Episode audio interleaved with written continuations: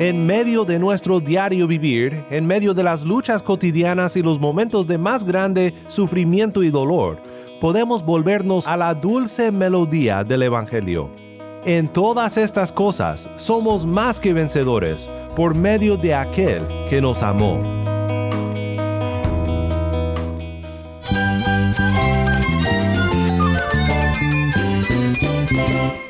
Cristo es la esperanza. Cristo es mi Señor y mi Salvador.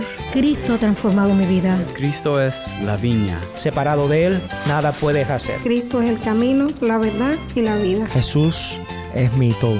El único descanso, la única paz verdadera es con Jesucristo. Estás escuchando a El Faro de Redención, Cristo desde toda la Biblia para toda Cuba y para todo el mundo.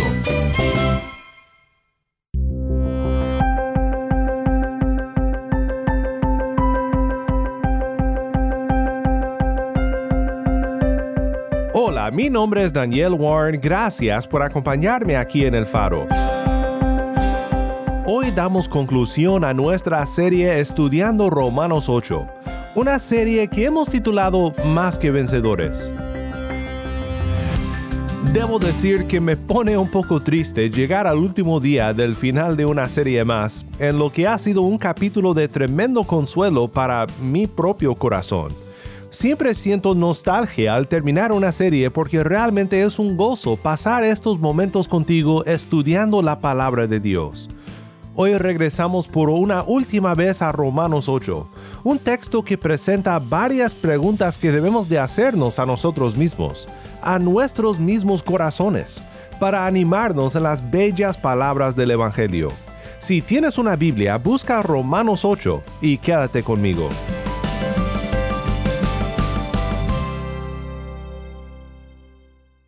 El faro de redención comienza con nuestro amigo cubano Rosendo Díaz. Esto es ¿Dónde irá mi corazón?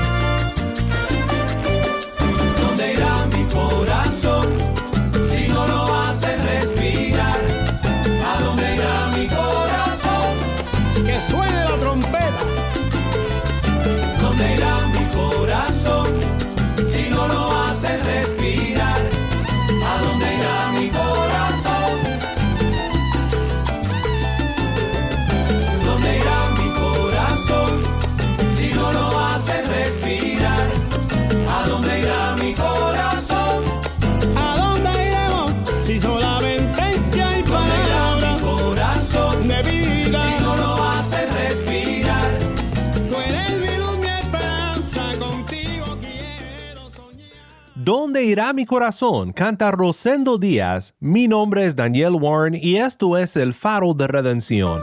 Cristo desde toda la Biblia para toda Cuba y para todo el mundo.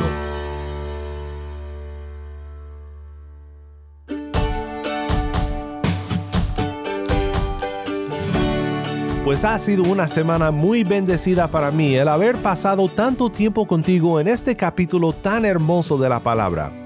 Hoy concluimos nuestro estudio de Romanos 8 y por supuesto hay mucho más que podríamos haber visto en el capítulo, como siempre, pero espero que haya sido de tanta bendición para ti como lo ha sido para mí. En 1 Corintios 13, Pablo escribe lo que se conoce como el capítulo del amor en el Nuevo Testamento.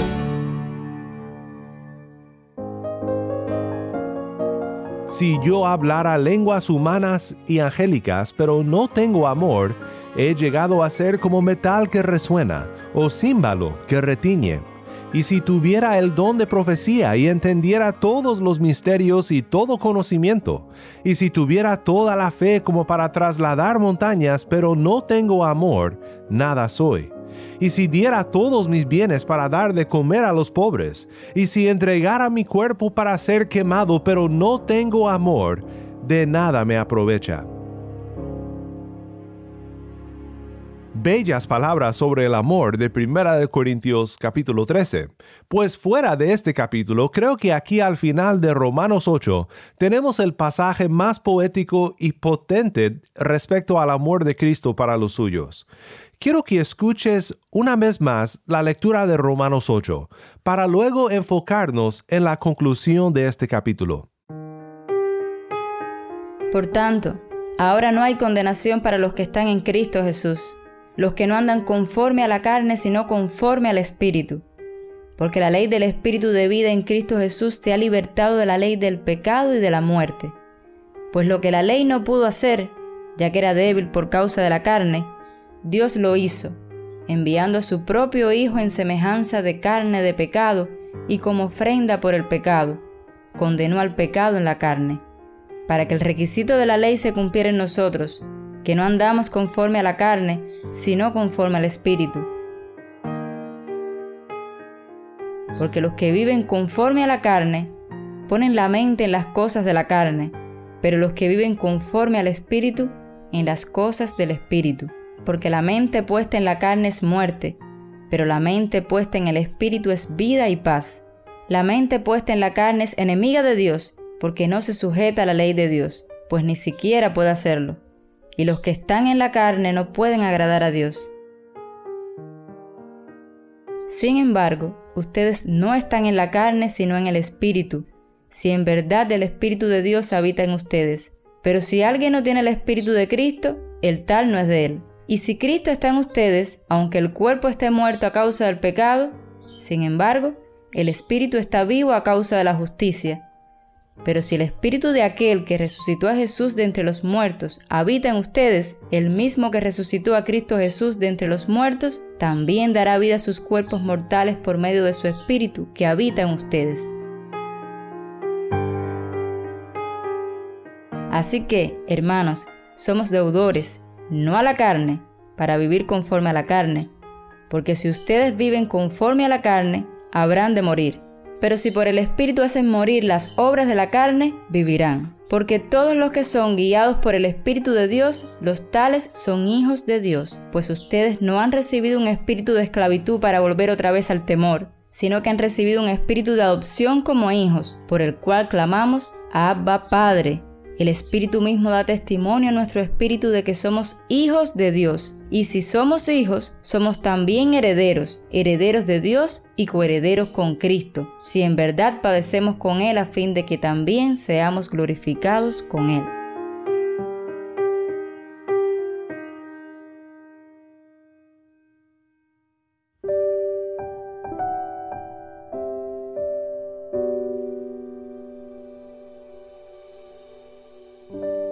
Pues considero que los sufrimientos de este tiempo presente no son dignos de ser comparados con la gloria que nos ha de ser revelada, porque el anhelo profundo de la creación es aguardar ansiosamente la revelación de los hijos de Dios, porque la creación fue sometida a vanidad, no de su propia voluntad, sino por causa de aquel que la sometió, en la esperanza de que la creación misma será también liberada de la esclavitud de la corrupción a la libertad de la gloria de los hijos de Dios pues sabemos que la creación entera gime y sufre hasta ahora dolores de parto.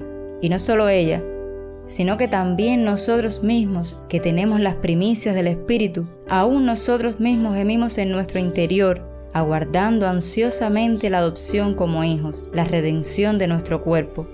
Porque en esperanza hemos sido salvados, pero la esperanza que se ve no es esperanza, pues ¿por qué esperar lo que uno ve?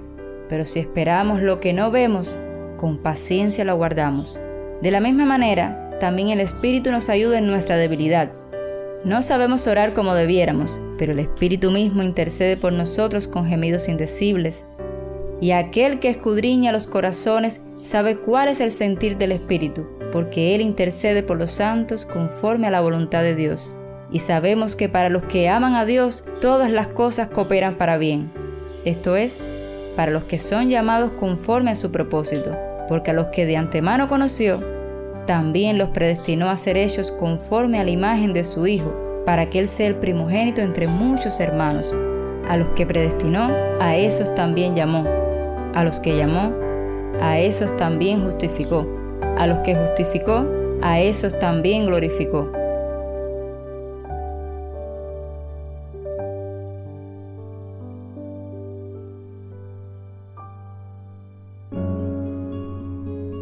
Entonces, ¿Qué diremos a esto? Si Dios está por nosotros, ¿quién estará contra nosotros? El que no negó ni a su propio Hijo, sino que lo entregó por todos nosotros, ¿cómo no nos dará también junto con Él todas las cosas? ¿Quién acusará a los escogidos de Dios? Dios es el que justifica. ¿Quién es el que condena? Cristo Jesús es el que murió. Sí, más aún, el que resucitó, el que además está a la diestra de Dios el que también intercede por nosotros. ¿Quién nos separará del amor de Cristo? ¿Tribulación o angustia? ¿O persecución o hambre? ¿O desnudez o peligro? ¿O espada? Tal como está escrito, por causa tuya somos puestos a muerte todo el día, somos considerados como ovejas para el matadero. Pero en todas estas cosas somos más que vencedores por medio de aquel que nos amó, porque estoy convencido de que ni la muerte, ni la vida, ni ángeles, ni principados, ni lo presente, ni lo porvenir, ni los poderes, ni lo alto, ni lo profundo, ni ninguna otra cosa creada nos podrá separar del amor de Dios que es en Cristo Jesús, Señor nuestro.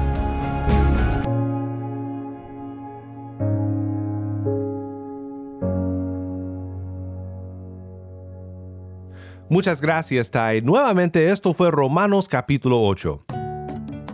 Muchas veces tienes que hacerte preguntas a ti mismo, preguntas a tu corazón, preguntas que te lleven a Jesús. Necesitamos hacer esto, porque en medio de nuestro diario vivir, en medio de las luchas cotidianas y los momentos de más grande sufrimiento y dolor, podemos volvernos sordos a la dulce melodía del Evangelio. Nuestro pasaje de hoy está lleno de preguntas que promueven la fe en Cristo. Muchas veces en medio del sufrimiento las dudas pueden dominarnos, pero Pablo aquí nos enseña cómo vivir nuestra identidad en Cristo. Nos enseña cómo decir con confianza, en todas estas cosas somos más que vencedores por medio de aquel que nos amó.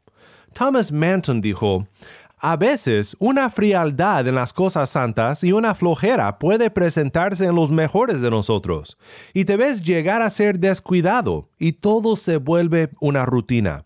La conciencia se vuelve soñolienta, el corazón muerto, los afectos fríos. En momentos así, un inculcamiento vigoroso se vuelve necesario. Debes despertarte al hacer preguntas de tu corazón.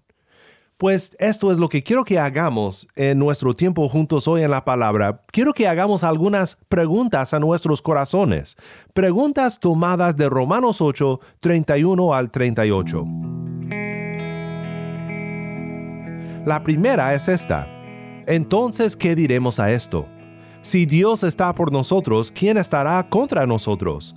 El que no negó ni a su propio Hijo, sino que lo entregó por todos nosotros, ¿cómo no nos dará también junto con Él todas las cosas?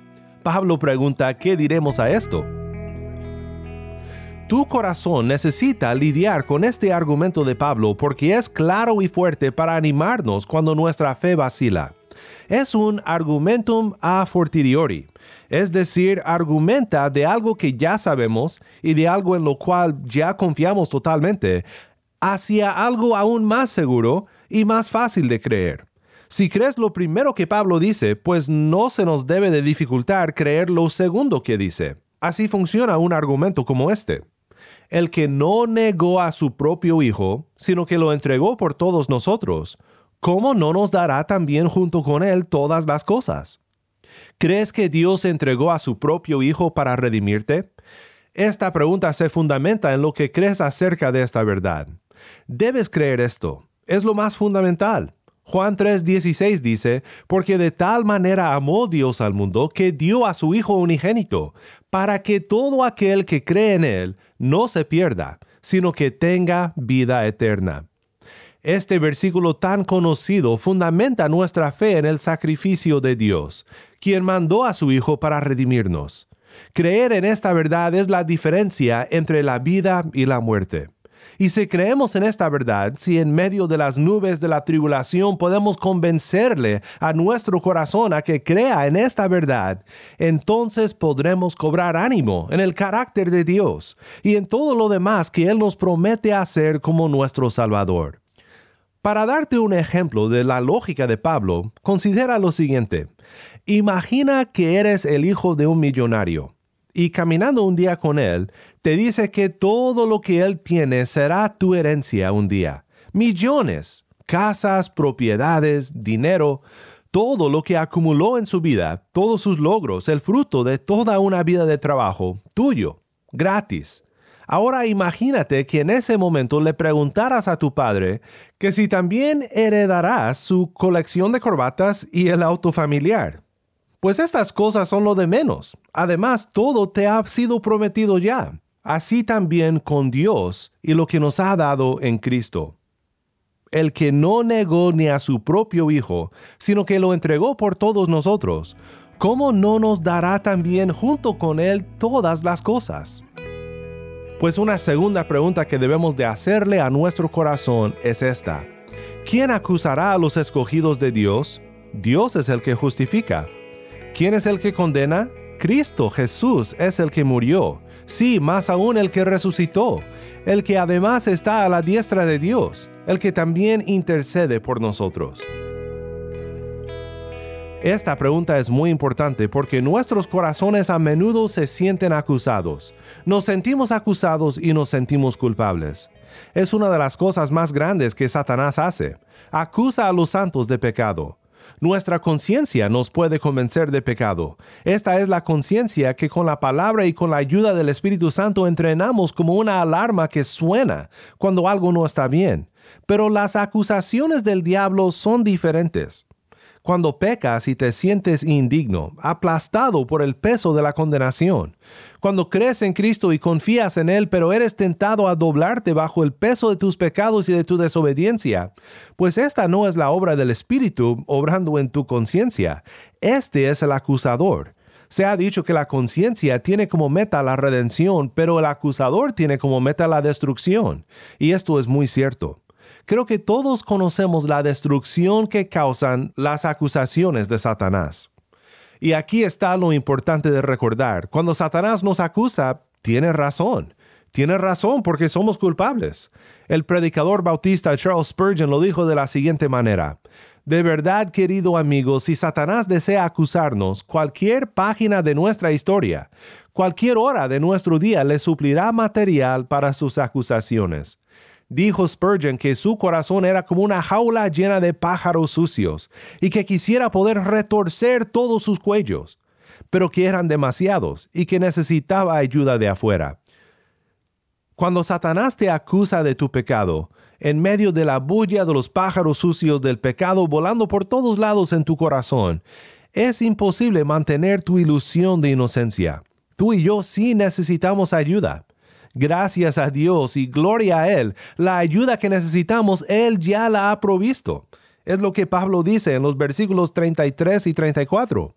¿Quién acusará a los escogidos de Dios? Dios es el que justifica. ¿Quién es el que condena?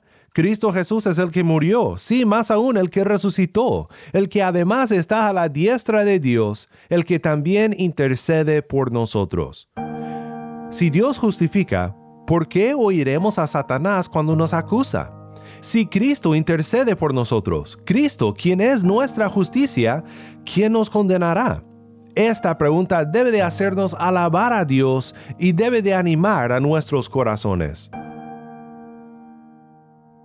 Por último, considera la pregunta del versículo 35 en adelante. ¿Quién nos separará del amor de Cristo? ¿Tribulación o angustia? ¿O persecución o hambre? ¿O desnudez o peligro? ¿O espada?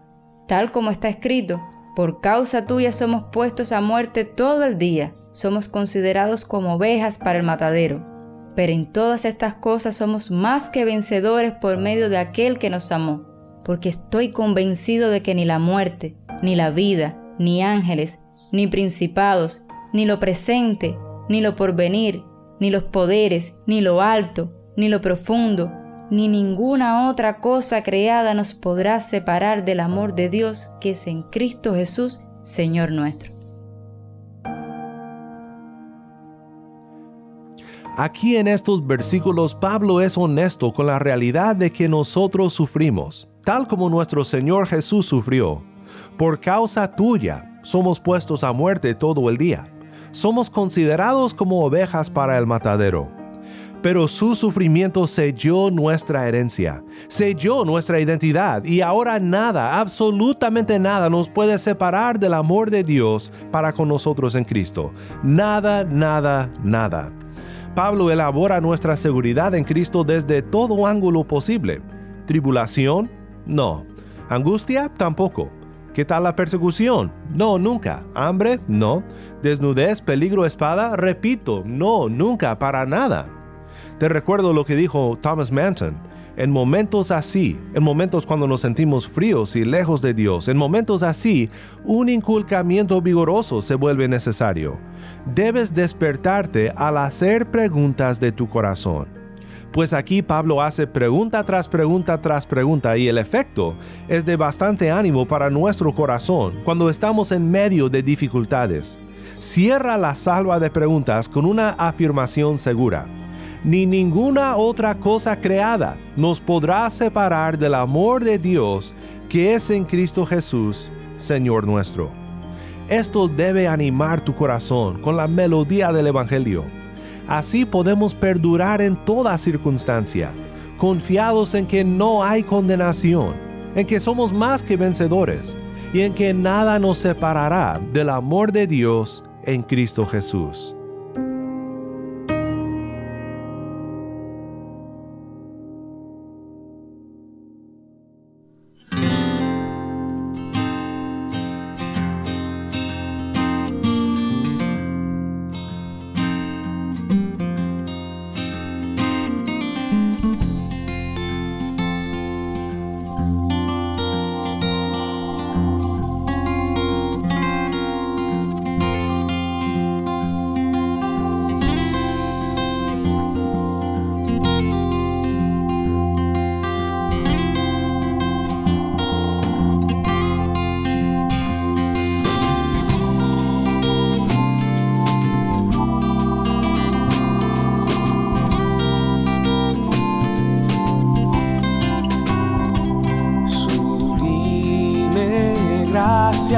Celestial que a este pecador salvó.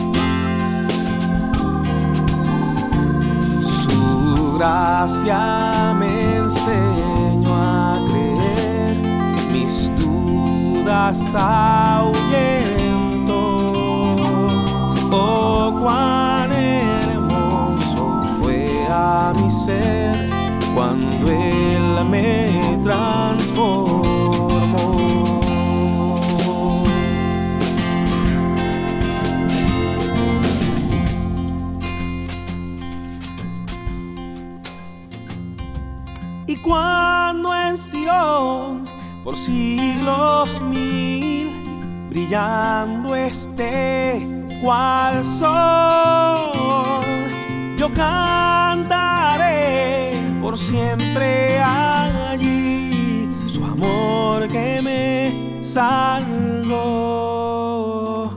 su amor que me salvó,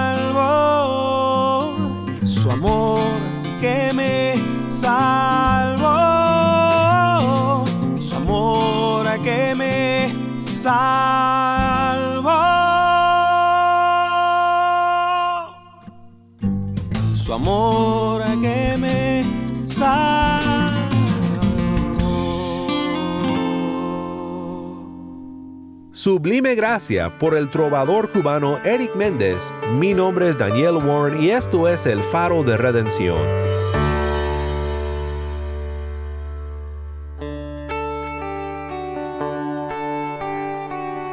Qué bendición es saber que cuando nuestros corazones son agobiados por los afanes de la vida y cuando luchamos por creer en el Evangelio, podemos ir a la palabra para oír de Dios y para ser animados en nuestra fe por preguntas y también respuestas como las que tenemos en Romanos 8. Mi oración es que este capítulo te anime y te haga tener raíces más profundas en el Evangelio de la gracia de Dios, recibido por fe en Cristo nuestro Redentor.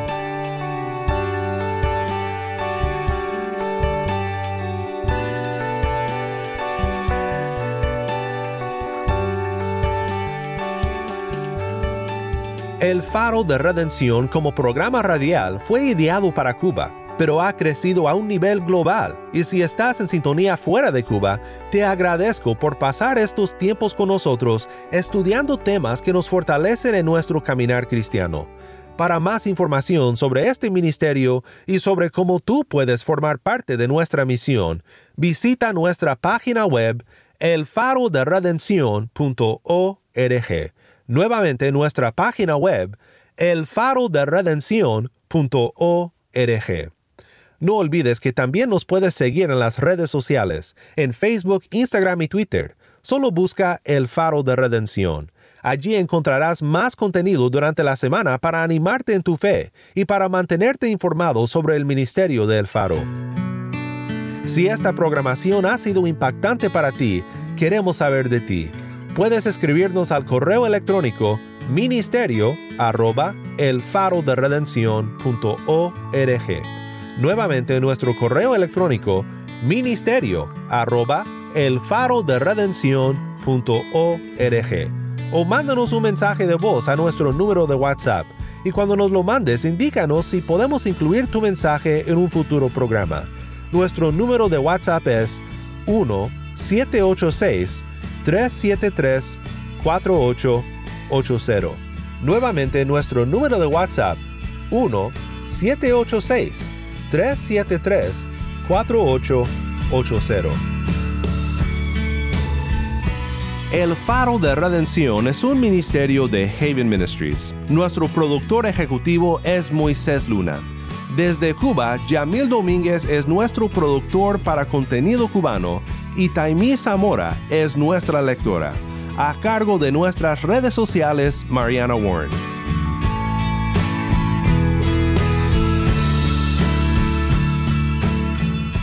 Mi nombre es Daniel Warren. Te invito a que me acompañes la próxima semana para seguir estudiando juntos la palabra.